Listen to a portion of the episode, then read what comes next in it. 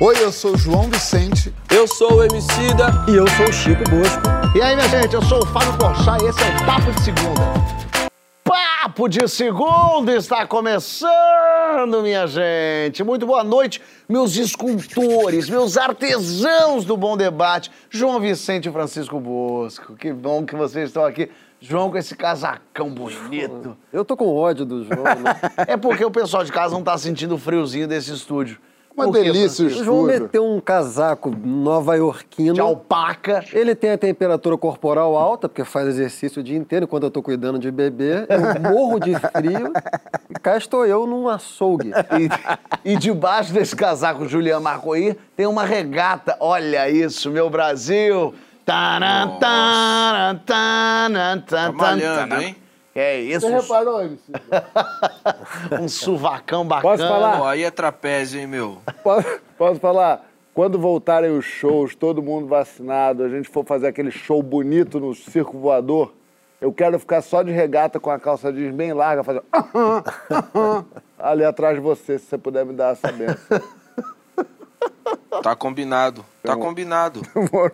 Não precisa assinar nada, tá combinado. Já vai acontecer, eu faço isso acontecer, eu tenho poder pra isso. Eu sei, tá ligado? Inclusive na turnê internacional, porque afinal de contas, Emicida, este gajo, está lá em Portugal. Em que momento, da onde em Portugal que você fala agora, Emissoda? Fala do Porto. Do Porto, continu- permanece no Porto. Pô, tentei fazer o sotaque do Porto agora, não funcionou, não. Vou continuar no meu mesmo. É melhor, não arrisca não, mas volte pra gente algum dia. E hoje a gente também sobe o sarrafo da conversa com o cineasta Jefferson D. Seja bem-vindo, Jefferson. Obrigado, obrigado, Fábio, obrigado, Francisco, João, o MC da meu brother. Muito bom, muito pra bom. Vamos nessa, o Jefferson está em cartaz nos cinemas e também no Globoplay, com o filme Doutor Gama, que conta a história de um dos maiores abolicionistas do Brasil. Aliás, o patrono da abolição da escravidão no Brasil, o Luiz Gama. Você sabe quem foi Luiz Gama? Já ouviu falar desse nome? É, pois é, a gente vai debater agora como Luiz Gama e muitos outros personagens foram apagados da nossa história por não serem europeus, americanos, brancos. Por que é importante recontar a nossa história desse outro ponto de vista? Como é que isso pode mudar histórias pessoais e como que a gente lida com gente importante, mas com um passado controverso, tipo Borba Gato? Cola junto com nós aí na hashtag Papo de Segunda no GNT. E é uma história muito. Realmente é um filme, né? A história dele é, é uma tragédia é, misturado, é, é apoteótico, assim, para onde ele vai, no que ele vai se transformando. É, mas por que que, por que, que a gente não, o- o- não aprende na escola sobre Luiz Gama? O que, que acontece que um personagem tão importante como ele está sendo, digamos, descoberto agora pelas pessoas quando forem assistir teu filme? Eu falo, "Ih, é, esse Luiz Gama aí eu não, não, não tinha ouvido dele. Cara, prin- principal, principal motivo que conta a história, que contou a história, foram os homens brancos. Então a gente raramente vai ver histórias de mulheres, de homens negros e de mulheres pretas. Então, assim, você anda pela cidade de São Paulo, por exemplo, a gente vai ver Acertaram? estátuas enormes de homens brancos, mas poucas mulheres, menos ainda de homens negros e nenhuma, quase. Então a gente tem um, um quem é que conta a história? No cinema brasileiro, por exemplo, é isso que acontece. Nós, negros e negras, nunca contamos a história do Brasil. Né? Tivemos pouquíssimas oportunidades de contar.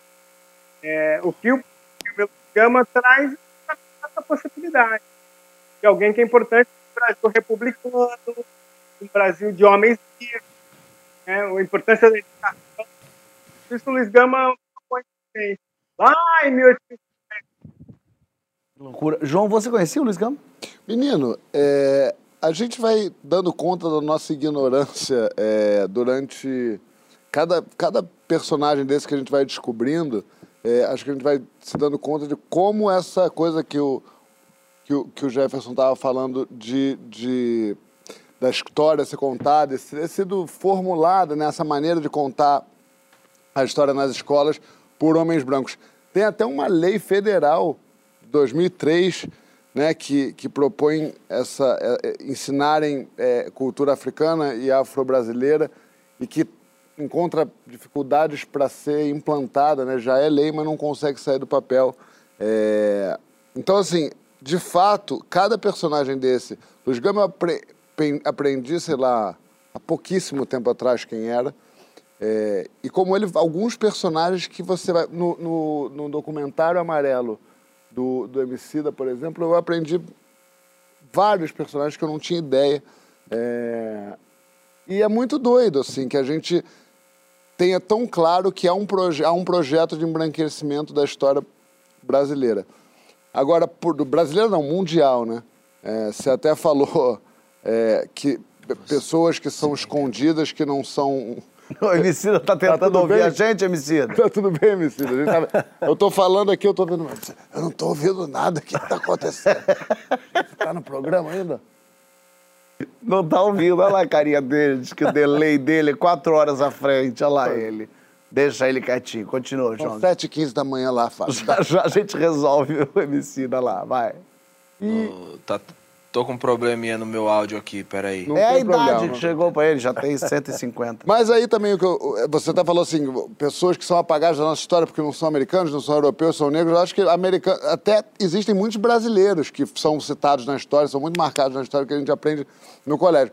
Mas eu acho que o, o problema é com preto mesmo, com mulher, com preto, as pessoas não realmente tentam fazer com que essas pessoas não estejam no livro de história, no lugar. Mas eu também estava conversando outro dia com um amigo meu, na verdade, não sobre racismo, sobre, sobre machismo. Uma amiga minha, ela dizendo assim, falando, defendendo assim, de uma maneira muito afetiva, o pai dela. Falando, não, mas também tem que pensar que a gente tem. Foi criado assim, né? Ele é um machista, claro, ele é um cara super difícil, assim. Mas a realidade é essa, foi assim, foi ensinado a ele. A, a história foi contada assim para ele. Eu comecei a achar isso meio, meio merda, né? Tipo, a gente já tem muito conhecimento, tem, tá tudo aí pra gente. Né? Google tem vários documentos, tem é, é, Jeffersons no mundo, tem pessoas que, que estudam a história negra, os, os personagens negros que foram apagados. Eu acho que é um pouco um lugar confortável dos brancos, esse do. Mas, gente, a gente foi ensinado assim, fazer o quê? Falaram que era a princesa Isabel. O que, que você quer que eu faça? É, quero que você faça, quero que você vá atrás. Acho que a gente é um trabalho em conjunto descobrir a real história do Brasil. Essa única idade possível que você pode aprender, aprender é quando criança. você é criança. Depois, uma vez que é. você já formou um pensamento, você. E outra, e o único jeito de aprender é de uma maneira passiva, você sentado e um sujeito te ensinando, é. e você não tem. É pesquisa ou qualquer coisa. Enquanto está vivo, enquanto está no mundo, você é corresponsável pelo mundo que você vive. É isso. É, desde, a, desde a da criação da Barça, amigo, não tem mais culpa para ser ignorante. é. Se você quer ser ignorante, abrace, acolha a sua ignorância, seja senhor da sua ignorância. Agora, não venha dizer que, ah, porque eu não fui ensinado, ah, porque me, eu vivo numa sociedade machista. E aí eu não posso João, ser diferente. Oi. João, não, e a grande sacanagem é que nós, negros, também aprendemos que a nossa história não tem importância. Eu, eu também aprendi que foi o favor da princesa Isabel para nós negros. Claro. Então, eu, é, a vida toda tentando reconstruir para chegar a fazer um filme como Luiz Gama. Total. É, mas é que eu acho que tem, uma, tem uma, um lugar confortável do, do homem branco de falar, de, de se desculpar por um viés de, meu Deus, mas eu estava lá na sala. A gente... o, prof, o prof não ensinou. Mas eu, eu, eu acho que é, é a partir disso, você faz o que com isso então, né? Porque assim, é, tudo bem, realmente, exatamente, você foi criado é. nesse mundo, realmente, entendi. Entendi. Tá ótimo, mas agora você já entendeu também que você foi criado já nesse entendeu que a história não era bem assim, então, que tem outras é que pessoas... Exatamente. Pegando isso, a gente vai pro próximo estágio, queridão. Passando da primeira fase do Mário, já entendeu exatamente. que o mundo é machista e racista. Agora, então, vamos tentar modificar um pouco isso. Ô, Francisco, essa, essa seleção de heróis e, vilão, e vilões brasileiros foi feita de maneira bem arbitrária e pensada, mesmo Acho que, acho que em parte sim. E depois ela se torna inconsciente, né? Perfeito. Você vê, no Brasil, eu diria que a, que a história dos vencedores, como o Jefferson falou, a primeira fala do Jefferson ficou um pouco cortada para mim, então eu peguei algumas partes e perdi outras, viu, Jefferson? Mas pelo que eu entendi no é. geral, você estava falando um pouco disso. Existe uma história oficial do Brasil. A história oficial é a história contada a partir da perspectiva dos vencedores, que no caso do, do brasileiro são os colonizadores, né? Essa história oficial no Brasil, ela começa, olha uma, uma coincidência aqui, ela começa no começo do segundo reinado no Brasil, na década de 1840, quando o Instituto Histórico Geográfico do Brasil, IHGB, lança um concurso, vejam só, para que alguém é, criasse, apresentasse o que seria um programa para os historiadores do país então recém-independente escreverem o que seria a história do Brasil. Como se deve escrever a história desse país nascente e emergente? E um botânico alemão chamado von Martius, que dá nome à rua em que estamos gravando aqui o, o programa, venceu o concurso de HGB com um texto em que ele oferece um programa aos futuros historiadores do Brasil e é um programa totalmente baseado na perspectiva dos vencedores. É um programa que basicamente deve é, glorificar o colonizador português, deve exaltar, veja só, os feitos das entradas e bandeiras, olha o Borba Gato aí posando de, de herói, deve glorificar a monarquia e é, relega as minorias indígenas, é, africanas, a um lugar é, marginal nessa história. Né? Isso é a história oficial do Brasil, que, portanto, começa como um plano, um programa, Fábio. Então, começa como um programa da elite brasileira tentando construir um país branco, essencialmente branco. Isso aí, isso aí é o momento em que, em que a elite do Brasil tenta dar uma cartada muito decisiva para fazer com que o país, que até, até o século XVIII era um país ainda muito desregrado, porque a, porque a corte do Dom João VI não tinha vindo ainda para o Brasil, o país não tinha instituições, então o Brasil era um país com um território imenso, as províncias mal se falavam umas com as outras, não tinha muito elemento de unificação, de integração, era um país muito solto. Quando vem a corte, começa esse esforço todo e aí vem esse projeto de uma história oficial contada a partir dos vencedores.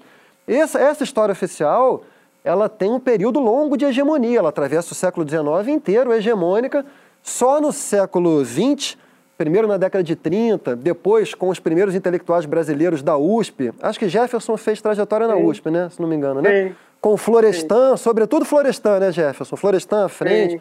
Depois nos anos... Fernando Henrique Cardoso também. Isso. Uma série de intelectuais. Isso, Fernando Henrique ainda sociólogo, escrevendo aqueles livros. É. e julgou. Porque depois Aquelas mudou. maluquices dele. Depois mudou um pouquinho. Embora seja... Coisa, coisa de Fernando. Embora seja outro assunto.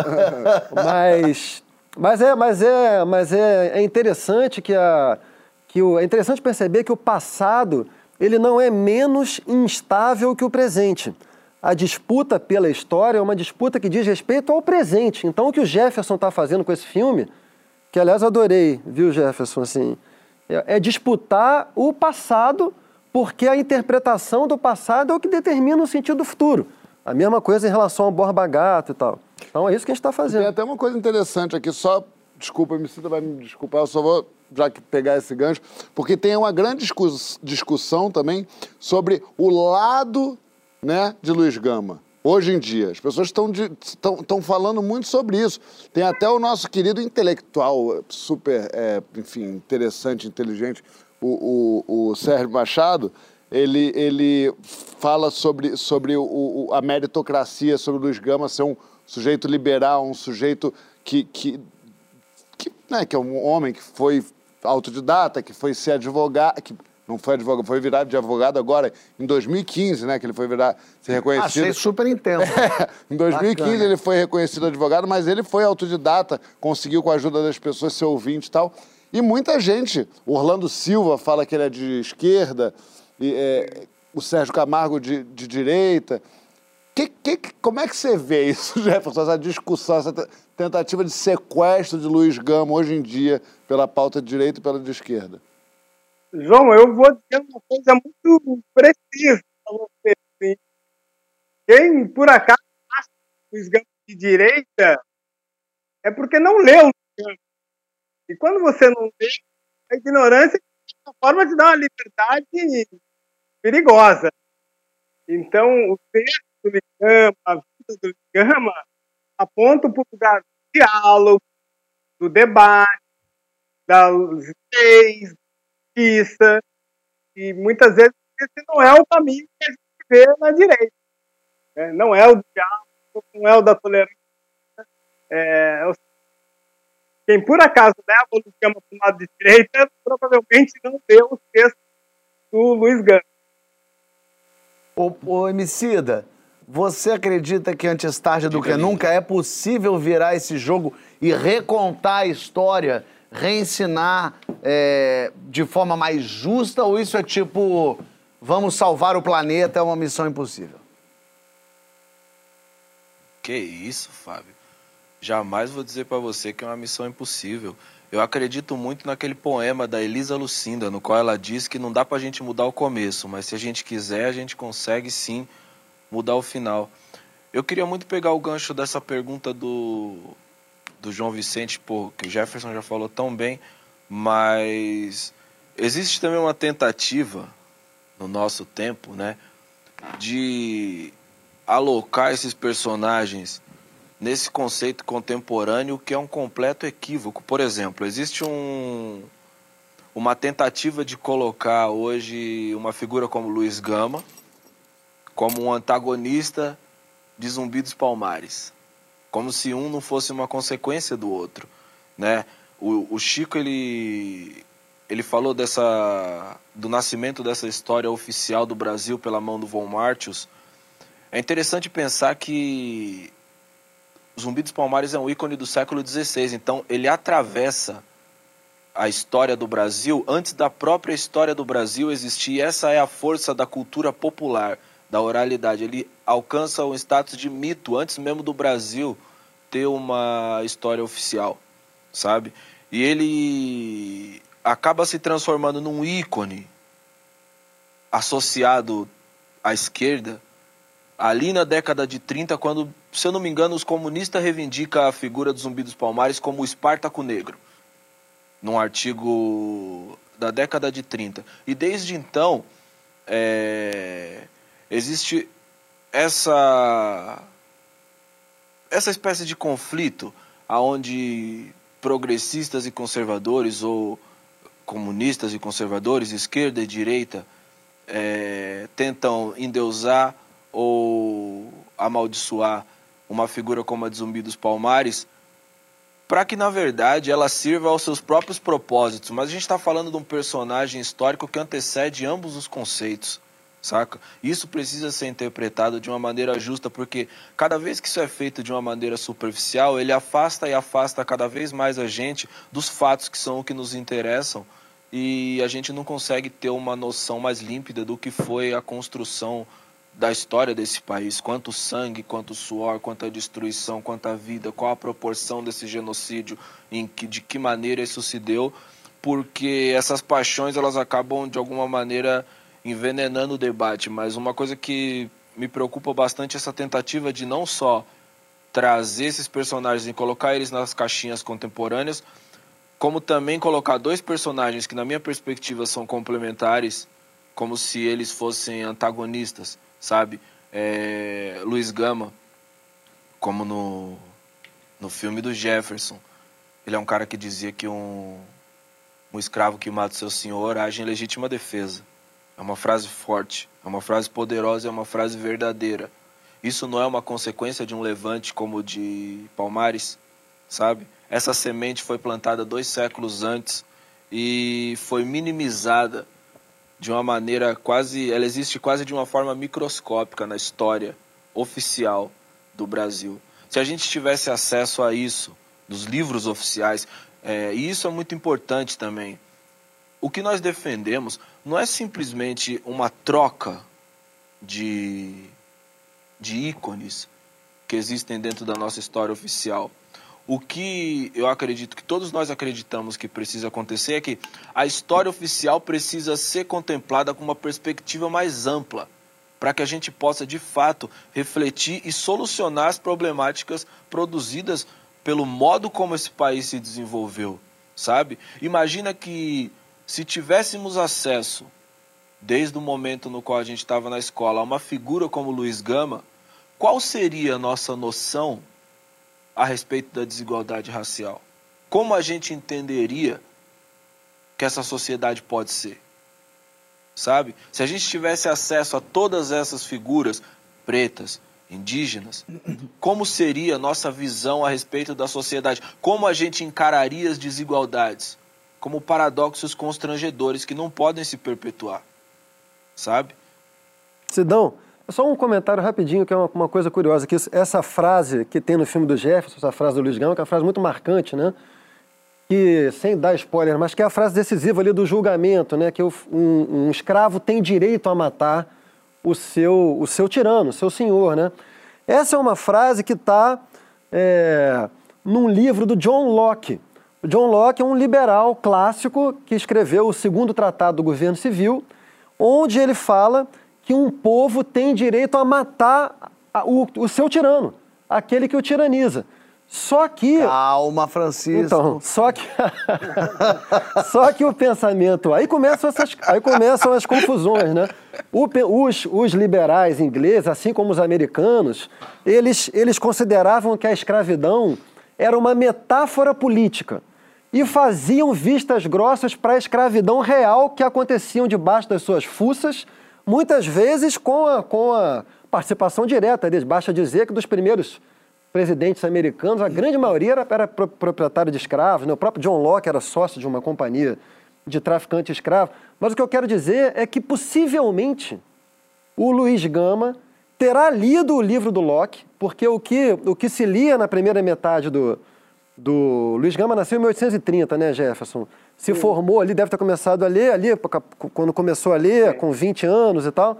Então é muito possível que o Luiz Gama tenha lido o Locke e interpretado o Locke da maneira certa.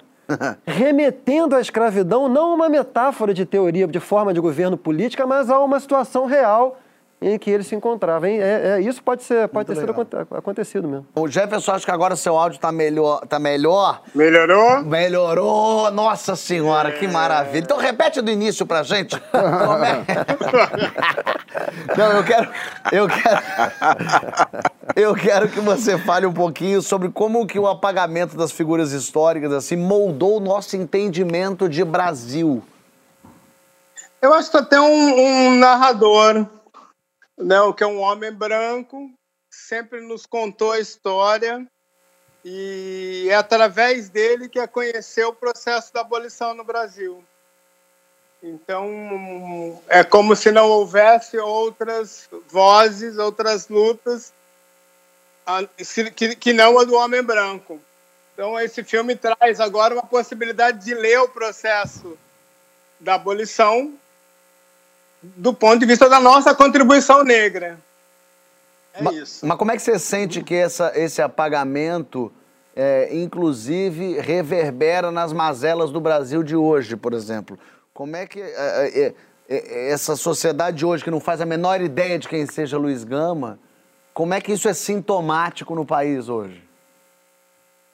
Eu acho que, considerando que a gente tem uma maioria negra eh, e feminina nesse país, a impressão que dá para nossos jovens, e sobre, enfim, para toda a população, é que a gente sempre foi objeto da ação de outras pessoas. A gente nunca propôs um caminho para o Brasil. E, e, e eu sei, se você não tem uma contribuição intelectual, é, e, e sempre é muito braçal e sempre é muito objeto da ação de outras pessoas, né? eu acho que é um caminho muito pequeno para uma nação que se quer grande, para um povo que se quer grande, né? Perfeito. Você sabe que o nosso MC Doleta, Joãozinho, Ah, esse tá não levando para, um né? dinheiro bom do GNT? Tá. Esse, não tem para. salário gordo, Esse- sabia? Não, ele levou a família inteira pra Portugal, alugou um Tá pequeno férias. chateau Quando em ele Paris, perto. Ele vai Euro Disney e volta. Exata, exatamente. A verdade ele é essa. brinca legal. E ele tá também com um trabalhito novo aqui, minha gente. Se a série documental O Enigma da Energia Escura, que estreia depois de amanhã, quarta-feira, 10 e meia da noite. É bom aqui no GNT, porque segundas-feiras tem um papo de segunda, Ah! Às 10 e meia da noite. Às terças-feiras tem que história essa por chá, aqui no GNT às 10 e meia da noite. E às quartas agora a gente vai ter aí o documentário do, do Emicida. Quer dizer, então, pro pessoal de casa confirmar, toda terça, que história é essa por chá, E se- então... não, segunda não? Segunda eles já estão vendo. E quarta agora, Ci- Cidolota, Ele comprou até um tênis novo, ó. Cadê esse negócio? Tá bonito isso. Eu, eu- eu quero que primeiro a gente vai ver o teaser do seu programa e depois você vai comentá-lo. Bota aí. E se a história do Brasil fosse contada de uma outra perspectiva? Vamos começar assim. Em uma série com cinco episódios, eu e meus convidados refletimos sobre a formação do Brasil e propomos caminhos para um futuro melhor com oportunidades iguais para todos. Por que é que ainda somos minoria nos espaços de poder? O enigma da energia escura Cidola, eu assisti em primeira mão. Ah. Ah, porque eu tenho meus contatos. Por fazer o programa toda terça-feira, às 10h30 da noite aqui, o que está ali, eu tenho esse contato bom e eles me mandaram. Primeiro, parabéns, o programa é muito bacana. Mas tem uma coisa que eu, que eu queria entender. Obrigado. Para você comentar um pouco sobre o que, que a gente vai abordar. Claro que a gente já viu o teaserzinho. Mas tem uma coisa assim: como é importante falar e falar e refalar ah, essas informações que a gente já debateu aqui. Mas como, como muita coisa que eu vejo você falando ali, eu falo, meu Deus, mas o Sidão, eu já ouvi o Sidão falar isso, mas parece que não entra na cabeça do branco, Sidão. Precisa repetir 30 vezes para o branco entender o racismo? Eu acho que todos nós, e não só as pessoas brancas, a gente, embora vivencie o racismo na sociedade brasileira, a gente elabora muito pouco fora das esferas é, militantes, ativistas ou intelectualizadas, sabe? De alguma forma, na nossa bolha, a gente conversa assim com bastante frequência sobre isso, mas acho que a partir do momento que a gente cria material, e um material que é, estabelece pontes e, e é construído até mesmo de uma forma didática, eu acho que a gente está dando um passo para que esse assunto se expanda, sabe? A desigualdade racial ela não é um assunto que tem propriedade, saca? É, ela é um assunto que pertence a todas as pessoas que são impactadas por essa desigualdade. Isso inclui as pessoas brancas também, sabe? Porque como o Silvio Almeida disse quando ele passou aqui, é, a desigualdade racial ela começa pela deterioração e destruição, até mesmo destruição da vida das pessoas de pele escura, mas ela não para por aí. A continuidade desse projeto acaba por impactar todos nós. Então eu acho que, em ve- em- embora às vezes pareça cansativo dizer o óbvio, em momentos como esse que a gente está vivendo, principalmente, é fundamental que a gente cale nosso cansaço e faça isso, sabe? Eu me sinto na obrigação, vamos dizer assim, não, é, de compartilhar as coisas que eu acessei, porque como o Jefferson estava dizendo de uma forma muito brilhante, existe no imaginário brasileiro médio a ideia de que as pessoas pretas a- aceitaram a condição de escravizado passivamente e que eles não desenvolveram tecnologias sociais sofisticadas para atravessar os últimos três séculos, quatro séculos da história desse país. É, se isso fosse uma verdade, todas as características de origem africana do que a gente hoje chama de cultura brasileira não existiriam. E a verdade é que o que deu originalidade à cultura brasileira são exatamente essas características. É, é, é, é devido a essas características, por exemplo, que a língua portuguesa que a gente fala é completamente diferente da língua portuguesa falada aqui em Portugal. É, que é um tema que a gente aborda no episódio 4, que é uma grande homenagem a Lélia Gonzalez e seu conceito de português. Toda quarta-feira no GNT tem o enigma, o enigma da energia escura também. Agora eu vou ficar fazendo isso toda segunda. Faz você muito bem, Emicida. E só uma coisa curiosa, como, como é importante também a gente estar sempre assistindo e sempre em contato, porque a gente vai aprendendo coisas que nunca tinha ouvido. Ah, Esqueci o nome, vou usar teu termo. O tiozinho de óculos que fala bem pra caramba, professor. Que, co- como é que é o nome dele mesmo? O Hélio Santos. Hélio Santos, maravilhoso. O Hélio Santos, ele vai ficar igual, ele vai ficar igual o Christian Dunker quando ele encontrar você agora. Que o Christian Dunker fala, me chamou de tiozinho, né? Ele falou uma de coisa. óculos. Que, o tiozinho de óculos, que eu nunca tinha, que eu nunca tinha pensado. Ele falou de a cada 10 anos da história do país, sete foram sobre escravidão, se você for pensar. E é muito duro essa imagem, eu nunca tinha me dado conta disso. Tomei uma porrada e caí pra trás. Eu também, se eu, se eu não me engano, eu, também- eu queria fazer uma ponte entre o, o, o mini doc do Sidão, em, em episódios, né? E o filme do Jefferson. Eu também vi E o Emicida me mandou, há um tempo atrás, ele até mandou uma mensagem assim, pô, tô te mandando aqui em primeira mão, nem comenta com o Fábio que anda no mandei. Mas, Ah, é verdade, Leandro? eu queria pegar o Fábio e atingir o João. É, mas falou assim. Esse, Ó você me prejudicando em rede nacional, Chico Bosco. Não, mas é verdade? Não, Pô, claro que não. é brincadeira, grande brincadeira. Ei, peraí. Eu acho que é também o Hélio Santos que, que enfatiza muito a data do 14 de maio. é ele. É, isso é muito eu legal. acho muito importante e tem a ver com o filme do Jefferson, porque eu tenho pra mim, Fábio, que a gente, a gente não teve no Brasil é, aquilo que seria o equivalente em outros países a uma revolução totalizante, como as revoluções socialistas do século XX ou como as revoluções burguesas do século XIX nos países europeus.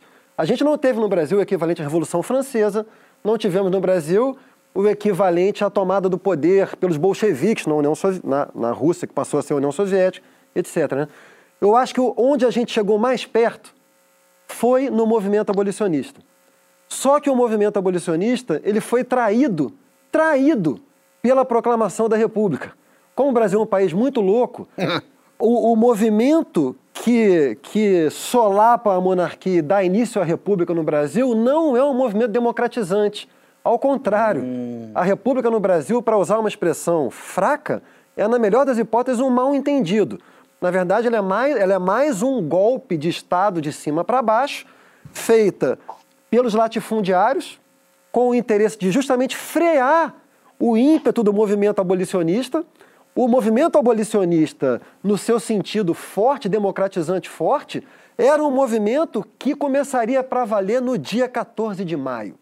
E, entretanto, no 14 de maio ele é o dia que, é o dia que ele é enterrado. E ele é completamente enterrado pelo movimento republicano, que é, na verdade, uma contra-revolução social. Então, é incrível, o, o movimento abolicionista é a nossa grande oportunidade perdida. Ali, a gente poderia ter feito desse país um verdadeiro país. Não fizemos. A gente tem que ir já para o próximo bloco. A gente vai voltar para falar sobre as câmeras instaladas nos uniformes dos policiais para gravar as ações na íntegra. Será que a solução é, é- é uma, é uma- é uma solução contra a violência policial? Cola lá na hashtag Papo de Segunda no GNT que nós já volta.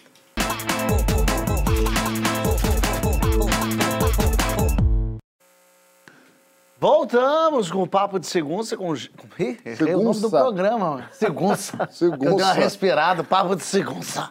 Com Jefferson C. Jefferson C tá com nós.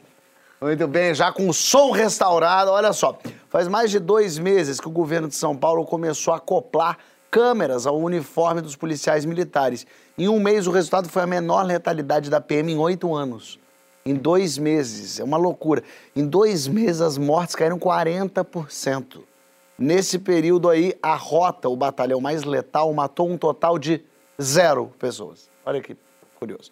As câmeras que gravam tudo, elas são bem-vindas ou podem virar mais uma arma para criminalizar o cidadão e punir gente inocente? Vem junto na hashtag lá do Papo de Segunda no GNT. A gente conversou, vamos conversar de cara com ele, com Eliseu Soares Lopes, ouvidor da Polícia de São Paulo, e com dois representantes do grupo Policiais Antifascismo, o Pedro Tchê e o Alexandre Félix, Alexandre Félix Campos. Dá uma olhada.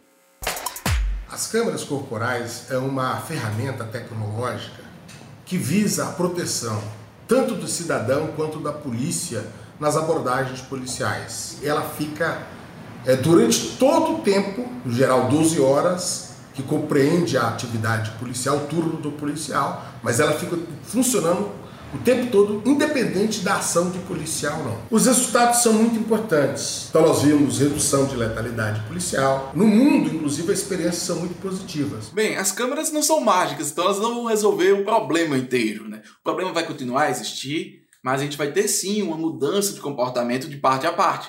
Os policiais, sejam aqueles legalistas, profissionais, né, que estão ali para executar o serviço como deve ser feito, vão ter uma retaguarda maior, uma maior segurança do que estão fazendo.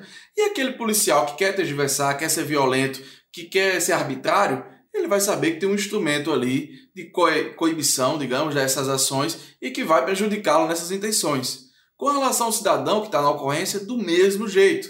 Eu entendo que esse é mais um artifício que a elite usa para nos convencer de que está preocupada com a violência policial e que pretende reduzi-la. Eu não acredito. Essa implementação de tecnologia, ela talvez até não tenha uma intenção inicial de trazer formas de robustecer os relatos feitos por policiais em delegacias e criminalizar ainda mais a juventude pobre, preta e periférica. Mas ela será usada para isso. Nós precisamos trocar a ideia, a concepção do que é uma polícia. E a concepção da polícia que existe hoje é uma polícia existente para proteção dos interesses espúrios da própria elite que a comanda. A gente não tem que ter uma polícia afastada da sociedade e vice-versa. A gente tem que ter uma polícia próxima. E se você tem medo, você não pode ser próximo. E não existe policiamento eficiente se não for um policiamento próximo, né? um policiamento que tenha contato com a comunidade, que tenha crédito da comunidade. Como mudar isso? Né? É, primeiro, a sociedade tem que entender essa percepção, essa questão de querer uma polícia profissional, de querer uma polícia eficiente, que querer, querer um policial saudável. Caso contrário, né, a gente vai continuar nesse mesmo modelo, em que você entende o policial às vezes até como um jagunço e você quer ele operando longe de você, é um instrumento, é uma ferramenta importante, mas além disso nós precisamos avançar na formação dos policiais, compreender que, os, que todos, todos os cidadãos são sujeitos de direitos, independente da cor da sua pele, independente de onde mora. O contrário disso que é uma, que é um, que é um, que é uma anomalia. O contrário disso que, é que nós temos que combater. É, minha gente. Eu imagino que para um negro o termo violência policial é alguma coisa que se aprende na pele desde cedo. Como é que você vê esse projeto aí, esse projeto Grava Tudo, hein, Jefferson? Cara, eu, eu, eu concordo com os depoentes no sentido de que é, tudo está na formação do policial. De qualquer maneira, é, embora a formação seja importante, tem uma importância agora, nesse momento, esse aparelho aqui, né, é, colocado no peito do policial ali, nos ajuda muito, né, tanto a, a, revelar situações do mal policial, é, quanto a proteger muitos cidadãos e cidadãs pretas. Mas eu acho que é o momento da formação do policial é, é que tudo pode mudar. Ô Jefferson, para entrar também um pouco assim na. Como é que um cidadão negro enxerga a polícia? É, a sensação que tem quando cruza na rua com um policial é, é de que tipo, hein? Acho que depende do momento que você está e que situação você está. Em geral, eu fico muito temeroso né, em muitas situações. Embora hoje não more mais num lugar distante, na periferia de um grande centro, é, ainda a presença policial, para mim, não é algo confortável. Seja pelo histórico da polícia, né? E seja pelo próprio tipo de abordagem mesmo, né? Desde a abordagem mais direta ao olhar, né? A toda essa carga que, que, que vem de longe, né? Esses passos de violência policial contra a juventude negra vem de longe, né? Homicida, você falou que já foi abordado quatro vezes pela polícia numa mesma noite. Você se sentiria mais, segundo, mais seguro sabendo que esses policiais estão sendo gravados, que essas abordagens estão sendo gravadas? Eu acho que quando a gente tem números constrangedores como que a gente tem no que diz respeito à letalidade policial, todos ou quase todos os mecanismos que ajudem é, a gente a tomar conhecimento do que acontece no momento dessas abordagens são bem-vindos, porque de fato a gente tem números de guerras e teoricamente a gente vive uma situação de paz, mas a nossa violência contradiz essa paz brasileira. Então, eu acho que sim, esse tipo de mecanismo é bem-vindo. Óbvio, concordando com os depoentes também. Eu acho que não, somente a câmera ela não faz um milagre. Eu acho que a gente precisa muito investir em formação, a gente precisa muito se constranger com esse conceito de subcidadania que o Brasil é, convive muito tranquilo, sabe? Enquanto a gente não, não confrontar e não acabar com esse conceito de subcidadania e produzir de fato cidadania plena, aonde não só é, a população possa compreender o policial como um trabalhador, como recomendado, mas o trabalhador reconhecer todos os cidadãos como cidadãos e seres humanos, então a gente está num abismo muito profundo, sabe, mano? Então, obviamente, é, acho que com base nos números, você disse isso quando a gente abriu o bloco, é, se num período de, de, de tempo, num espaço de tempo tão curto, a gente tem uma redução dessa letalidade, acho que de 40%, você disse, se eu não me engano, eu acho que esse é um dado significativo. E acho que a gente precisa entender como potencializar isso, para de fato é, construir um aparato de segurança que de fato dê segurança para todas as pessoas, saca? E não para um determinado grupo, de um determinado bairro, de uma determinada classe social. Sim. João, você me que, diga. Quero te ler uma frase aqui, quero ver se adivinha de quem é. Re relacionada a esse assunto. Câmeras ligadas 100% do período que o PM estiver trabalhando vai desestimulá-lo. Não vai tardar e a sociedade sentirá os efeitos. Essa frase, A, Nelson Mandela. B, Eduardo Bolsonaro. C, calma, ainda tem Madre Mas é Teresa. E eu, acho, e eu vou te falar uma coisa. A família é grande, João, ainda pode vir mais ainda. eu, eu acho que a gente tem que parar, sério, de usar essas cari cara Eita. caricaturas de nazistas como, é, como, como pontos a serem observados no debate público. Um imbecil desse não tem nem que ser ouvido. Para começar, a gente não tem que discutir sobre frase de Eduardo Bolsonaro mais. Cansei! É sério, porque a gente tem aqui um debate.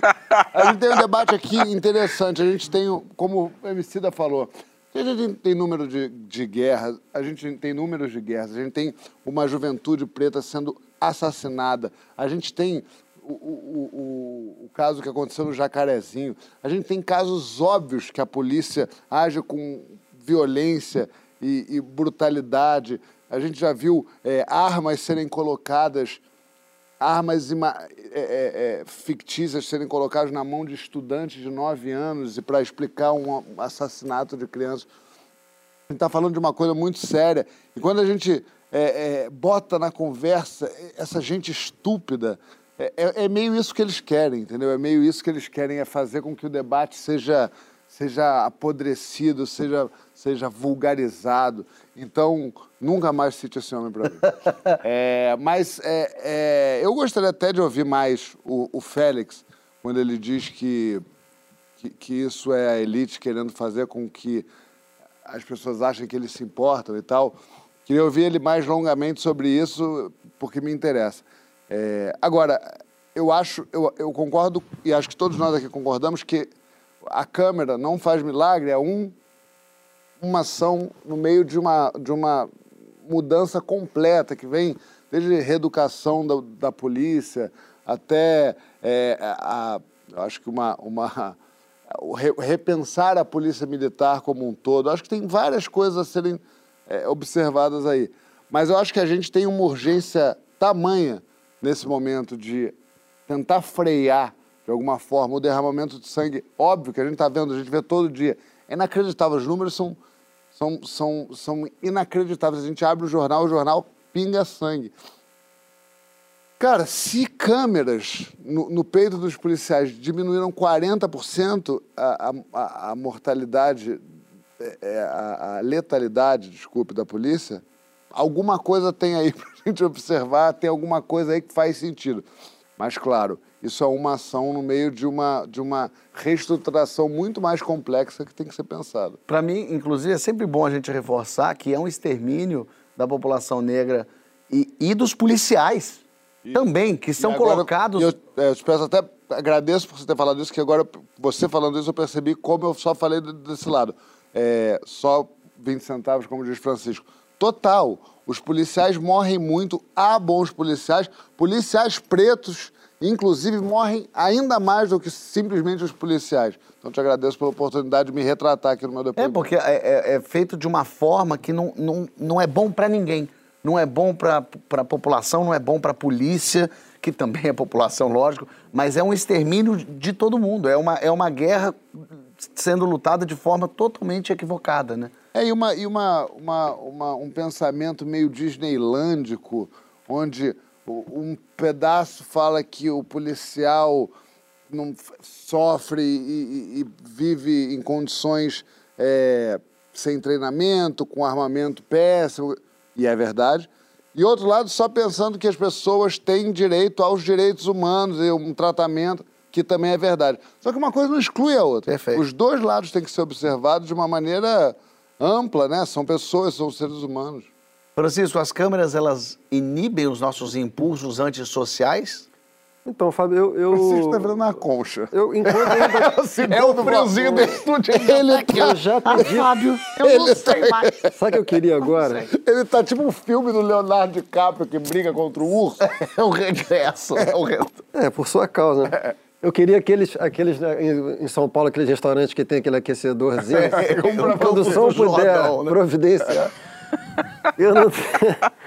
Ele tá numa pose. Você tá numa pose, Chico, de tô esperando o ônibus faz mais de 40 minutos aqui. No inverno de São Exatamente. Paulo. Fábio, eu, eu acompanho os, os, os amigos tanto nas, é, nas certezas quanto nas dúvidas. Assim, o que eu posso dizer é que transparência é um princípio fundamental de qualquer sociedade democrática, né? Então, nesse sentido, eu acho que é, as câmeras são um, um elemento que convergem para essa, essa dimensão que é fundame- fundamental da democracia, né? E aí, embora o João tenha, eu concordo com o João, assim, da gente não ficar dando palco a, a frases que, que, que são coisas assim, estapafúrdias, né? Porque desce muito mesmo nível. Mas eu vou falar agora de, de coisas que aconteceram, que são políticas públicas, assim, que, que, portanto, não tem como não falar. Que é o, o que o governo Bolsonaro tem feito em relação à transparência é uma coisa inacreditável. O Bolsonaro, decretou, o Bolsonaro decretou sigilo de 100 anos sobre o acesso dos filhos ao Palácio Planalto. Se você quiser acionar a lei de acesso à informação para saber se o 01 foi ao Palácio Planalto no dia tal, se daqui a 100 anos que você vai saber. O, o Fábio Porchat, bisneto, neto, neto, netinho, se essa prole realmente acontecer, o que ainda não sabemos. Enfim, Vai Sobre acontecer, qual se Deus quiser. argumento? Isso que é mais. nenhum, estranho, velho. argumento. E quando há argumento é estapafúrdio. O Exército, nosso valoroso Exército, que hoje já brilhantou aqui o programa quando, foi, quando fa- falei da sua participação na programação da República, volta a brilhantar a experiência brasileira ao decretar sigilo de 100 anos sobre o processo do Pazuello. Sim. alegando, já que você perguntou qual é a alegação, que são questões internas. Então, um general, então, na ativa, participa de um, de um comício político partidário do presidente da República. Isso é uma questão interna, no momento em que o mesmo presidente ameaça a sociedade brasileira com o apoio do Exército. É uma loucura. Então, isso tudo é contrário à democracia. E, aí, nesse sentido, eu acho que as câmeras podem. são um elemento democrático, Pra se né, de fazer a controle. lei, né? No fim das contas. No fim das contas, idealmente, aparentemente, eu tendo a pensar que é um, que é um instrumento que nem está apenas a favor do cidadão, nem apenas a favor do policial. Está a favor da lei. E esse é outro problema que a gente já falou aqui várias vezes, que a dificuldade que, que, que existe no Brasil em se ver a lei como a lei deveria ser vista. A lei deveria ser um instrumento de regulação universal. Não é. Isso tem a ver com o papel da polícia. Um, um cidadão negro não pode ver o representante da lei como uma ameaça, porra. Tem que ver o representante da lei como alguém que garante seus direitos de qualquer pessoa, né? Eu sou, eu sou um sádico, né? Então eu, eu sigo muita gente no Instagram que eu tenho o horror. Eu sou assim também. E eu vejo, eu passo tempos, aí minha insônia faz... E tem um, um policial que eu sigo, completamente é, bolsonarista, assim. E ele diz muito isso, e ele estava outro dia falando mal desse, desse da, da- da- da- dos policiais terem a câmera no, Começa com G? Ah, eu pensei nesse aí também. câmera no- nos uniformes e tal. Ele dizia assim, porque vocês não sabem. E muitas, muitas das vezes a gente está ali e o sujeito é agressivo, com, para com o policial, né? Gente ignorante gosta de falar para com, não sei o quê. Para com o policial. E, a eu, e, e eu pensando, pois é, Então isso é aí ótimo vai estar provado inclusive. no policial que o sujeito mereceu ser algemado e ir pra cadeia, ou sei lá o quê. E, Vicente, Ah, não, é- é- basta a gente pensar também, só pegar nesse seu pensamento. Imagina o que aconteceu com o George Floyd sem aquela câmera. ah. Ou, ou com o Beto em Porto Alegre, tem aquela câmera no, no supermercado. né? É exato, eu ia te É o perguntar. que deve acontecer milhões de vezes. É o que acontece milhões de vezes. Só que não vira manchete porque ninguém viu. Eu ia exatamente jogar isso pra você, Jeff. Então já aproveita, já pega esse rabo desse Já foguete. responde a pergunta, a provocação que tu mesmo fez. É a provocação que você mesmo fez, porque é aquela frase que o racismo não tá piorando, ele só tá sendo filmado. É isso mesmo? A gente só- Exatamente. Agora os brancos estão vendo o que vocês negros já sentiam e viam o tempo todo, é isso? Exatamente. A, a alegação no policial contra o George Floyd poderia ser absolutamente outra. Se ah, aquele moço era muito violento, é, no Rio de Janeiro também no supermercado. O, o- o que a gente entende nesse momento é, de Instagram, de redes sociais, a importância da imagem para o crescimento da nossa sociedade, né? A transparência, é, pra, como o Chico falou, para porque a gente se entende como nação, como cidadania, né? É, a tecnologia é usada para que a gente se torne melhor. É, a gente vive numa época onde. Quer dizer, a gente vive numa época que se banalizou a mentira como uma ferramenta muito possível, né? Então, se você pega o caso de George Floyd, se não existisse a câmera, você poderia facilmente falar que um homem aparentemente drogado que estava trocando dinheiro falso de 3 metros de altura, ex-presidiário, com mais três homens negros no carro, foi abordado e foi é, é, é, imobilizado, porque é óbvio que ele deveria ser imobilizado daquela forma. Que é o que a polícia mais faz aqui, na verdade, é o famoso auto de resistência. né? Exatamente. Ao ao mesmo tempo, então assim, essa história é muito fácil de ser contada dessa maneira. Se não fossem 34 câmeras celulares e a própria câmera do peito do policial, George Floyd seria só mais um na lista da- dos- das pessoas pretas que são assassinadas com uma desculpa altamente crível, né? Pô, o, o negócio é, é, é, no Jacarezinho aconteceu isso agora. É, é, uma mulher grávida outro dia foi assassinada. Todo dia acontece. As pessoas falam, "Fu- uma criança de 11 anos estava com uma arma indo para a escola. Não faz o menor sentido. Imagina, não- então assim, essa- esse negócio de, de- de- de- das imagens tem que ser usadas. Ah, mas vai- vão ter sequelas, vai ser usado contra o cidadão comum para ser... Tudo bem, gente, mas vamos, vamos usar para o que serve agora, que é fazer com que estanque esse sangramento? E tem uma coisa muito interessante dentro dessa, desse estudo que está sendo feito, não só aqui, aliás, é bom reforçar que o projeto das câmeras foi aplicado em 18 batalhões da PM em São Paulo, não em todos, né? Pelo menos por enquanto.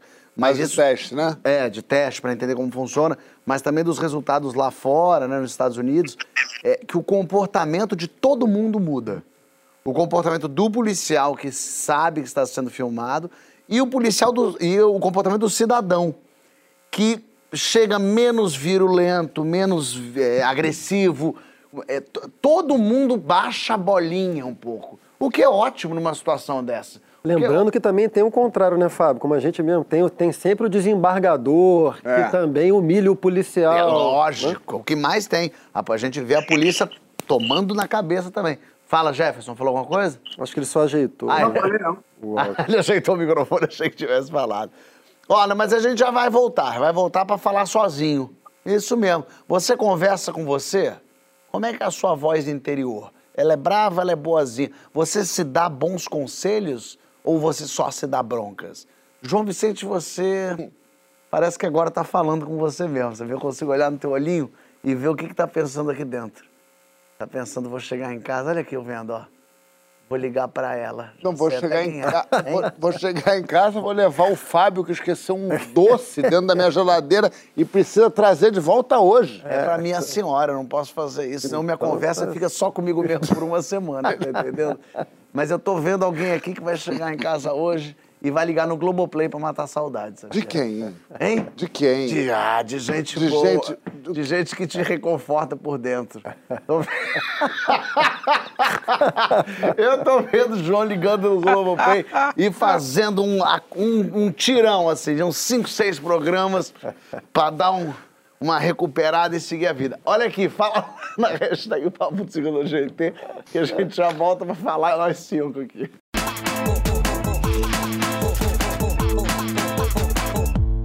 Também. De volta com o Papo de Segunda com o Jefferson. Tem muita gente conversando aqui, ó. Regina Seca falou: eu não falo sozinho, eu falo com Deus. Olha que bonito. Quando ele te responder, procure ajuda. tá? Nossa! É, tem aqui, ó. João tá certíssimo, chega de dar palco pra maluco. A Sandra falou: detesto conversar. De um modo geral, ela falou: detesto conversar. Ah, gostei. em tempos de pandemia, minha voz interior ficou rouca. Bonita essa Bonito, frase do eu- Cláudio Ornelas. eu Gostei, Cláudio né? Ornelas. Eu gosto que a Ana Paula colocou Isso assim. aí é eu fa- poeta também. É poeta, exatamente. A Ana Paula falou assim: eu falo comigo mesmo, o problema é que eu me- não me ouço o suficiente. Não tem escuta, né? Não tem escuta pra si própria. E a Sandra pergunta, agora eu fiquei curiosa, quem é que acalma o João? Ela quer saber. Ô, Fábio, Pergunta aqui. existe um momento em que a aí? brincadeira é, atrapalha a vida do outro. Será? Isso. É porque o pessoal de Mas é tá que se falando. começarmos a brincar com isso aí, a brincadeira vai ficar uma loucura. Eu, eu, eu acho assim, se já tá Eu evidente... tenho coisa Se de já tá cada na um roda, aqui. Eu tenho já tá coisa. na roda. Eu tenho coisa de todo mundo aqui. É, todo mundo come aqui, ó. Comigo ele tem um tênis que eu dei pra ele. Eu só. sou visita, hein? Eu sou visita. Eu sou Jefferson, visita. se proteja, Jefferson, se proteja. Ah, e a Você me desculpa, me desculpa qualquer coisa, viu, Jefferson? E a Karina Gon- Gonçalves fala aqui: quem nunca falou sozinho, boa gente não é. Interessante, hein? Concordo com ela. Concordo, é isso aí. Ó, tem uma coisa que todo mundo faz, esse é o nosso papo agora. Mas quem mas acha maluquice quando vê o outro fazendo. Falar sozinho. Mas olha só, a psicologia sugere que melhora e muito a vida. Organiza pensamento, ajuda na memória. Inclusive na quarentena ajudou muita gente a não enlouquecer. Então conta vocês pros tios aqui, sua voz interior é fofa ou ela é braba? Ela te incentiva ou te sabota? Quando que vale mais a pena ouvir a própria voz em vez dos conselhos dos outros? Vem gritando alto na tua própria cabeça na hashtag Papo de Segunda GNT. Como é que a gente faz para identificar se quem tá falando com a gente é o anjinho ou o diabinho, Jefferson? Essa, essa é a minha grande questão. Eu dei trela e de repente era o diabinho desse lado e ele devia estar falando com outro ali. Mas você tem, você tem que se conhecer super bem para saber se, se esse anjo, na verdade, tá te falando vai, vai, vai. Ele tá, ele tá é Lúcifer ali transformado? É- Essa é a grande dificuldade de discernimento, né? De saber o que, que caminho seguir. É, essa voz interior, né? No- na Nada, é mais, nada pode ser mais confuso do que a gente, essa procura de, de se ouvir. Você, por exemplo, fazendo um filme, é, você é o diretor, você controla tudo. Quando você está fazendo, vendo, assistindo, editando, é, tem um certo, tem um, um olhar teu que num dia você fala assim, essa cena é ótima, no dia seguinte você fala, mas como é que eu achei ótima? Essa cena é horrível, tem que mexer nela toda. Aí no outro dia você fala, e- e- esse olhar que vai se mutando o tempo todo, ele, ele, no teu caso, ele está mais ajudando ou mais te atrapalhando? Ele mais ajudando, mas, mas, é, mas é um momento muito confuso. Eu, eu tinha um momento que, a- que os meus produtores falaram, ó, acabou, você não vai mais mexer no filme. É, então, na verdade, eu ta- eu estaria editando o filme até agora, né? Em geral, quem fala isso é o orçamento, da, da né? urgência. Em geral, quem fala isso é o orçamento, né? Vai ter que parar agora. Exatamente. João, você conversa muito consigo próprio mesmo? Se você é duro contigo, mais duro do que seria com um amigo? Não, cara, eu, eu, eu, assim, eu tenho. Tem várias maneiras de se comunicar consigo, consigo mesmo. Que é o pensando, que é o que a gente faz muitas vezes, né? Que você vai lá, você- não é uma coisa que daria para você explicar falando, assim, com- é, é, escrevendo. E tem o, o diálogo ali, uma coisa que seria mais entendível por alguém que está de fora. Eu criei um personagem, Francisco, que você vai gostar, Eu já vi que eu vou gostar. Pela entonação. Eu tenho, há muitos anos eu tenho uma mãe imaginária. Uma, uma mãe? É, uma, uma coisa que não é uma mãe. Eu tenho minha mãe, Dona Ajuda, maravilhosa lá, que ela tá aqui fora. Mas eu tenho a mãe aqui dentro. A mãe de dentro. A mãe de dentro. De dentro. Sempre tive a minha mãe de dentro, que é, que é uma figura, que ela não necessariamente é uma mãe ou um pai, é uma figura ali, eu chamo de mãe, mas eu chamo de mãe. Uma mãe menininha tua. Não, mas é, é- ela assim, ó. ela, Poxa, mano. ela fala às vezes.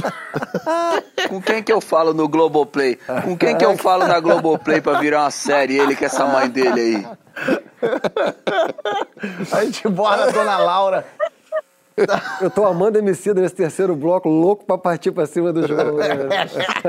Cara, minha mãe imaginária é maravilhosa, porque ela, assim, ela entende totalmente a hora que eu preciso de um afago, quando ela precisa ser mais rígida, quando ela precisa, assim, é, é- é falar uma coisa ma- mais gostosinha pra mim. Então eu tenho esse personagem.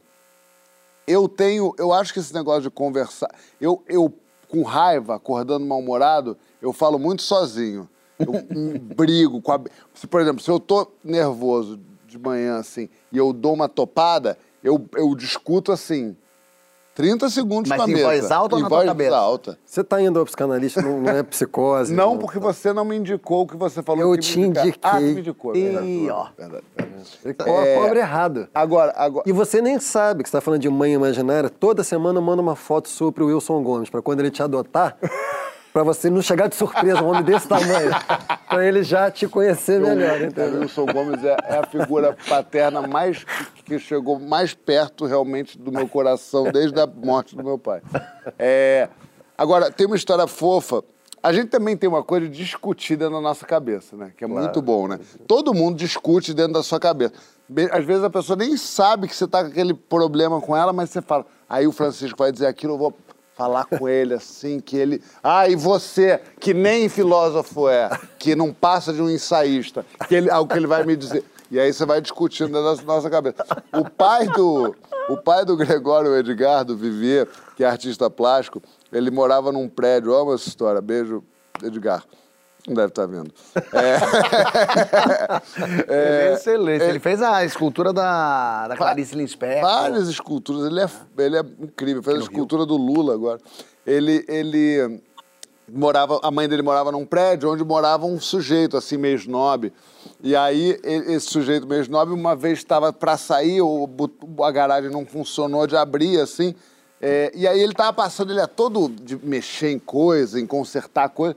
Aí ele falou: peraí, abriu lá a coisa, pegou um faca, abriu, quê, pum, soltou, fez funcionar o portão. O sujeito blazer deu uma buzada e falou: Aí, Edgar, até como um artista, tu é um bom mecânico, hein? E saiu. Isso fazem 40 anos. Até hoje ele fica falando pra gente. Ih, agora pensei na boa, que eu ia falar assim, ó. E você que nem abrir garagem, a gente sabe.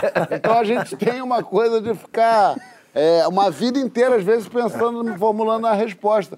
E é uma tristeza. Às vezes até você quer fazer a situação acontecer de novo pra você poder dar. Obrigado. Pode falar com outra pessoa, que eu já falei bastante. Não, eu quero, na verdade, chamar aqui a atriz e humorista Luciana Paz, que ela falou com a gente. Quer dizer, as vozes que moram dentro dela falaram com a gente. Vamos ver.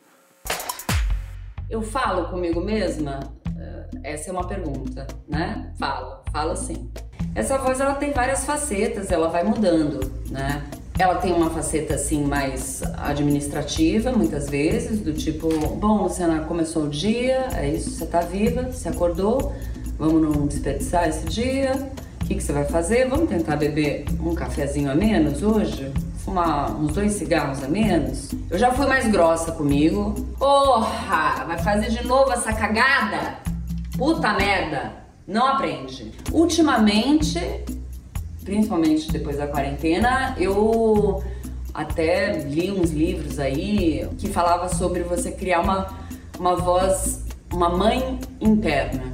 Ô, Lucianinha, querida, o que que foi? Eu tô triste.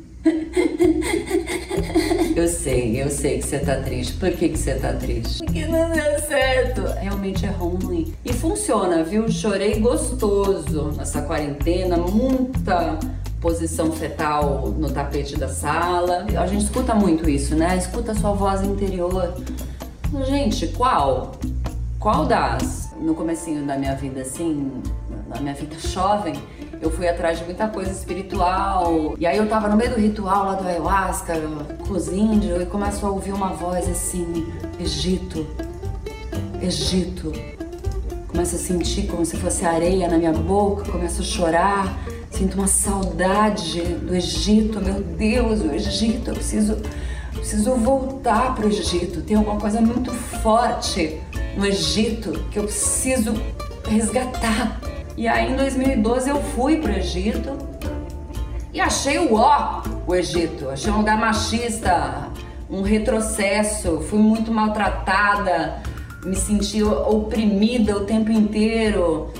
E aí eu só pensava isso, essa vozinha aí do ayahuasca furadaça, furada. No final das contas, eu acho que eu sempre criei personagens para conseguir dar conta de comunicar aquilo que eu estava sentindo, porque quando eu era criança eu não tinha muito essa sensação de que eu podia comunicar com autenticidade aquilo que eu sentia. É isso, né? Me transformou numa pessoa um pouco desequilibrada durante um tempo, mas me deu uma profissão.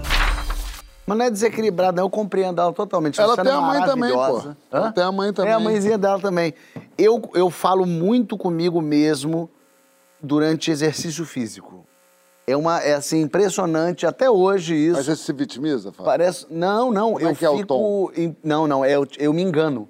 Eu fico na minha. Eu começo a correr. Quando eu começo a correr, é impressionante. Assim, imediatamente meu corpo fala e quer fazer xixi. Nem para fazer xixi. Mesmo que eu não tenha vontade. Eu já sa... eu- antes de sair de casa, eu já sei que meu corpo. Porque meu corpo não quer fazer exercício. Meu corpo quer parar. tá Ele- claro. Ele tá óbvio, tá evidente. Então, antes de sair de casa, eu faço xixi. Às vezes sai três gotinhas. Porque eu sei quando eu piso na rua, eu dou no terceiro passo, a bexiga fala xixi. Eu falo, não é xixi. Você sabe que é mentira tua. E ela fala, é sim xixi. Eu falo, não é, e eu vou correndo. Aí eu começo a correr e imediatamente minha cabeça fala, pra quem vai correr? Mas não serve pra nada. Vai continuar correndo o ano inteiro? Não vai. Vai correr dois meses.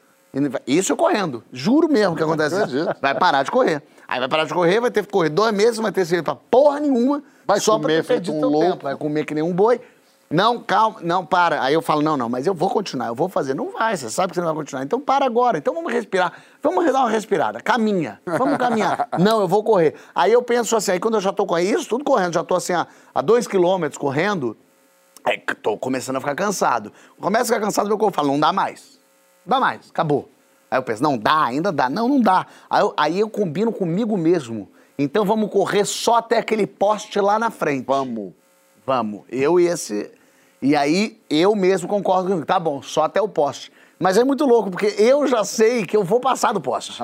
Que eu só tô falando do poste pra eu enganar a mim mesmo. Mas mesmo assim eu corro. E quando passo o poste, eu falo, passamos o poste. E eu falo, mas dá ainda um pouco mais. Você tinha dito que era o poste. E eu falei, mas eu quero correr 3 quilômetros. Então a gente vai correr mais até aquela outra árvore. Eu falo, então tá bom, dá na árvore. Chegou na árvore. Eu falo, mas eu vou continuar. É desesperador. Maravilhoso. Eu quero desistir a cada passo. A É, cada mas isso. Eu Mas eu- folgo em saber que ele achou uma atividade que está fazendo bem, pacificadora. Não, e bom saber também que é uma consequência para alguém que fala que odeia música. Né? Porque aí, se tivesse ouvindo uma música, não tava aí discutindo consigo mesmo. É reclamando da música. ao É, invés talvez, é dificílimo correr com música, que eu corro no ritmo da música. Mas isso é verdade. E aí eu vou tomando, quando eu ver, eu tô morrendo, porque eu tô correndo, tá... Abra suas asas! Eu tô Tem desesperado. outras, tem outras atividades que é difícil fazer com a música também, que você entra no ritmo da música e sente pra Ah, é fora. mais chato, é mais chato. É, e, e o Francisco, mas você falar com você mesmo seria a melhor dos casos, porque ninguém entende você melhor do que você. Pedir conselho pra você mesmo não é a solução de tudo. Acho que sim e não, né? Porque, e tem um pouco a ver com o que você falou, né? Nós temos um dispositivo interno que é o auto-engano, né? Então, nesse sentido, a gente é o pior conselheiro da gente mesmo, né? Porque, porque tem coisas que a gente não quer ouvir.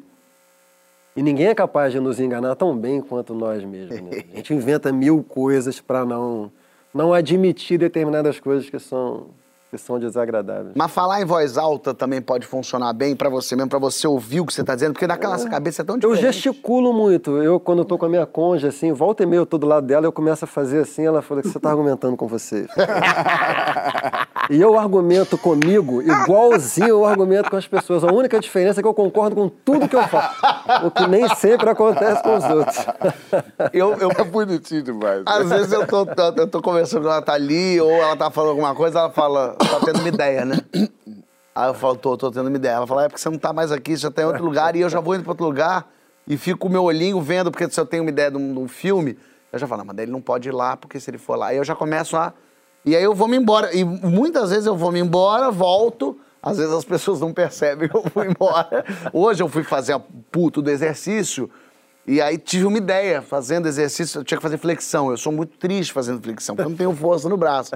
E aí é uma vergonha, a moça Ainda pediu... tá de joelho ou já passou pra... Não, ela falou, faz a flexão, só que eu já tinha feito 40 minutos de braço. Que eu sou- Bom, vocês devem ter notado. Não entendi. Vocês devem ter notado que eu dei Eu uma percebi, crescida, na hora né? que começou o programa eu Não já é? vi o volume. É. Ô, Fábio, quando é que a gente pode marcar de você pagar 10 aqui em rede nacional? 10 eu não te garanto. Não. 5 eu consigo. 10 Mas ainda quando? não. Dali, dali dois meses. Daqui a dois meses você vai pagar 10. Ah, faço, consigo. 10. Não, é uma tristeza. Eu fui fazer. Aí fiz 40 minutos de braço. Faz uma pra gente, vai. Exercício. Fábio, faz uma pra gente. Não consigo aqui, Faz, ó. faz pra gente, vai. Não, mas uma eu consigo. Então, é eu quero só ver como é que eu é. Quero, eu vou te mostrar. Eu fui fazer... é, ela falou pra mim assim, vamos, depois de 40 minutos de fazer exercício, ela falou assim, "Que- quero 50 flexões. Eu falei, deixa eu te contar. Eu não consigo cinco, não tem condição. Ela falou, não, mas é no teu tempo, a gente faz um pouquinho. Se você não conseguir muito com a mão, você pode ficar de joelho. E aí vem a coisa da masculinidade frágil, que é triste você fazer flexão de joelho. Desvirilizante. né? Desvirilizante pra caramba. Aí eu tava aqui pra fazer. Ó, Vai. caiu Não, aqui. pode ir, pode ir. Agora vai. foi. Agora foi. Tava aqui, e aí eu não fui. Simplesmente o meu braço tava tão cansado que eu não fui. Aí ela falou: não tem importância, Fábio, vai de joelhinho. Aí eu botei o joelhinho. Não ia, meu braço não ia. Não, eu falei, eu não consigo. Ela falou, então faz apoiado na mesa. Ai, E aí, Francisco, foi a coisa mais eu triste tô... Eu tô triste. O que é, é, o Marcos Mion ficaria chateadíssimo comigo. Ah, mas nada chateia Marcos Mion agora. Agora nada chateia. ele. Ele tá bem pra caramba. O, se Boninho falar pra ele, é pegadinha, ele morre, ele desmaia. Aí eu tive que fazer isso aqui, ó, na mesinha. assim, ó. E isso foi triste. Mas é porque eu já tinha cansado o braço. Agora, por exemplo, que não tem o braço cansado, Vai, olha aqui, ó. Eu quero uma, eu quero peito no chão. Umona, umona boa. Eu vou aqui umana, mas não é uma Faz o Bolsonaro, não é aqui, não. Não, manda É isso aquela aqui. descendo, encostando o peito no Aqui, chão. ó, ó, Vai. ó uma boa, ó. Ó uma boa, ó. Vai. Aqui, ó, ó. Chupa, João. Ei! Voltou, voltou, voltou. Não voltei? Voltou. Não foi até embaixo, mas gostei. Fui Brilhou. embaixo. Foi, foi. Queria que encostasse a barriga Encostou no o chão. mamilo que eu vi. Mamilo Encostou. encostei. Meu Deus do céu. Muito Eu bom, agradeço. Fábio. Parabéns. Parabéns. Emicida, me salva aqui. Me salva aqui. Você conversa com você mesmo? Fábio, vou te falar, eu conversava comigo antes da pandemia, mano. Agora eu faço aqueles discursos do Hugo Chaves de 9 horas. Saca? Pra você ver, toda semana tem de dois a três episódios no qual minha mulher faz assim, ela vem até o cômodo que eu tô e faz assim, ó. Pensei que tinha alguém aqui. Então você é doidinho, Eu saio sim. de perto das pessoas. Eu saio de perto das pessoas pra trocar ideia. Quando elas vêm pro meu lado pra ver o que aconteceu, eu saco do celular e meto aqui, ó. Aí elas falam, "Ô, tá conversando, tá, tá resolvendo alguma coisa ali, então deixa ele ali. Aí eu fico aqui, ó. Porque eu entro, eu começo a gesticular, e diferente do Chico, que encontra alguém é, com quem ele concorda, eu fico brigando com esse negócio que as pessoas ficam falando pra mim assim, não, porque você é de leão, você tem uma autoestima, você, óbvio que você acredita em tudo. Então eu tenho uma pessoa dentro da minha cabeça que ela desacredita de mim completamente. Ela fala, qualquer coisa que eu falar, ela fala assim. Isso aí não dá nada. Aí eu fico elaborando pra ela, eu vivo tentando convencer essa outra pessoa que fica dentro da minha cabeça. E no máximo até onde ela vai é. É.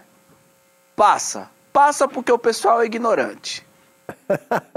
Cara, tem um. Mas eu vivo tentando convencer esse cara, pá. É o dia inteiro, é o dia inteiro essa batalha, mano. Tem um perfil aqui interessante para um psicanalista fazer. É um que tem uma mãe interna. Outro que fica se desacreditando, que é o Emicida. E outro fica concordando consigo mesmo, que é o Francisco. Isso aqui é, é- tá elaborado, tá feito. É, esse Mas isso que, o TCC tá pronto. isso que o Emicida falou é um conceito da psicanálise mesmo, que é, o, que é o ideal do eu. Isso é uma coisa interessante. A psicanálise tem o eu ideal. O eu ideal é, aquilo- é, é, o- é quem a gente gostaria de ser. O ideal do eu é aquilo no nosso sistema psíquico que se fala se você está indo bem ou não. Se fala se você tá cumprindo a sua meta ou não. É o, é o MC Dinha lá dentro do. Uma coisa É que aconteceu nessa pandemia, uma coisa que aconteceu nesse, na verdade nesse governo, o que tem acontecido comigo muito é que eu tenho falado muito com a televisão.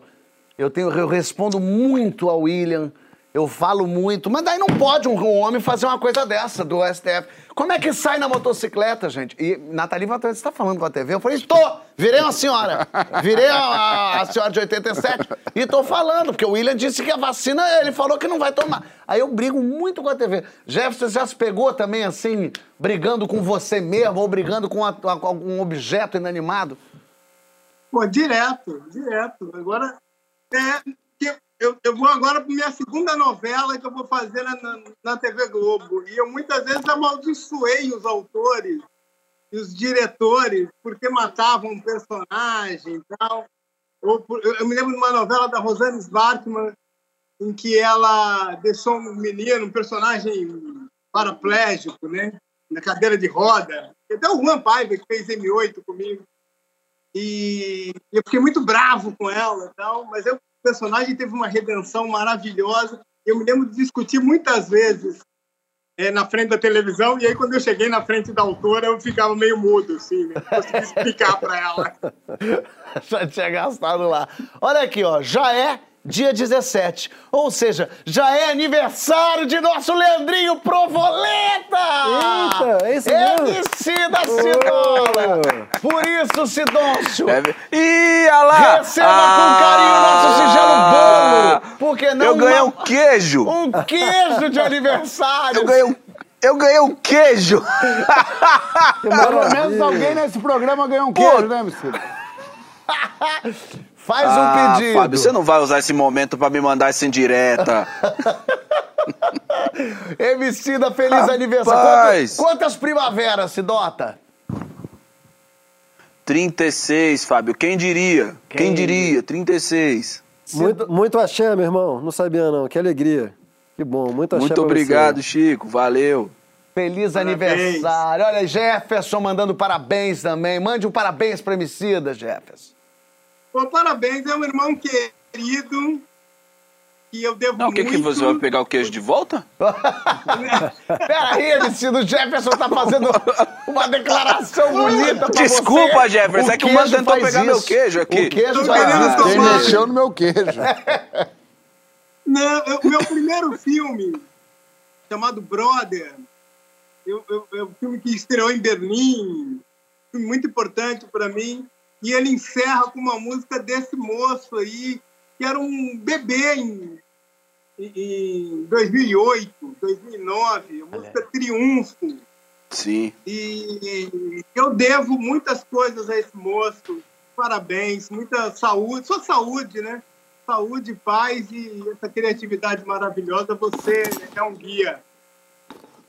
Obrigado pela sua. Eu fico muito feliz de ser seu contemporâneo. Essa é a grande verdade. Boa, verdade. Meu mano, essa felicidade ela é recíproca. Você sabe que aquela foi a primeira vez que eu vi minha música fora do rádio. Assim, eu tenho um- um- uma lembrança muito gostosa. Teve dois momentos. Que o primeiro foi quando eu vi pela primeira vez alguém escutando minha música que não era no ambiente que eu tinha colocado, que foi num ônibus. Duas meninas entrou ouvindo minha música e conversando sobre ele que era foda e tal. Só que minha cara não era conhecida.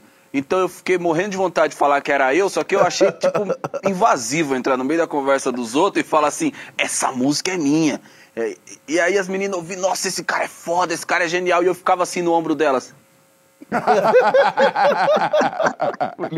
Mas ninguém puxou conversa comigo. E, e- e o segundo momento foi justamente no cinema assistindo Brother, mano. Porque quando eu vi aquilo ali, eu vi, tava o pessoal ali, quando entrou Triunfo, um monte de gente falou, pô, som legal. E eu aqui. É. Ô, Emicida, então, pra Muito gente... obrigado, Jefferson. Mano, a admiração é recíproca. Pra gente terminar o programa, além de parabéns, o primeiro pedaço de queijo a gente sabe que vai pro Jefferson, mas eu quero saber o segundo pedaço de queijo. Vai pro Francisco, vai pro João ou vai pra mim? É isso que o Brasil quer saber. Não, eu vou fazer melhor. E, ó. O segundo pedaço de queijo vai pra Isabela, que salva a minha vida aqui nesse ponto Diretora aqui do todo dia, certo, irmão? Toda segunda-feira. Eu queria dedicar o segundo pedaço de queijo pra Isabela. E o terceiro pedaço de queijo, então, Emicida? É um terceiro. Aí é João Vicente, é Ai, João ai. Vicente, porque ele tá de dieta e o trapézio tá merecendo. Certo. Um beijo, parabéns, Emicida Jefferson. Obrigado por, por, por hoje. Valeu, obrigado meu pelo- mano. Obrigado, Jefferson! Doutor Gama já está nos cinemas e no Globoplay. É imperdível, tem que assistir. Francisco ali, beijo, ti. Beijo, Fabiola. John Dito, Nitili, beijo, Tili. Parabéns, emissora, Um e abraço, você de Jefferson. casa. Um beijo, na Beijo, alma pra beijo, vocês. beijo, Até beijo. semana que vem. Adeus. Beijo,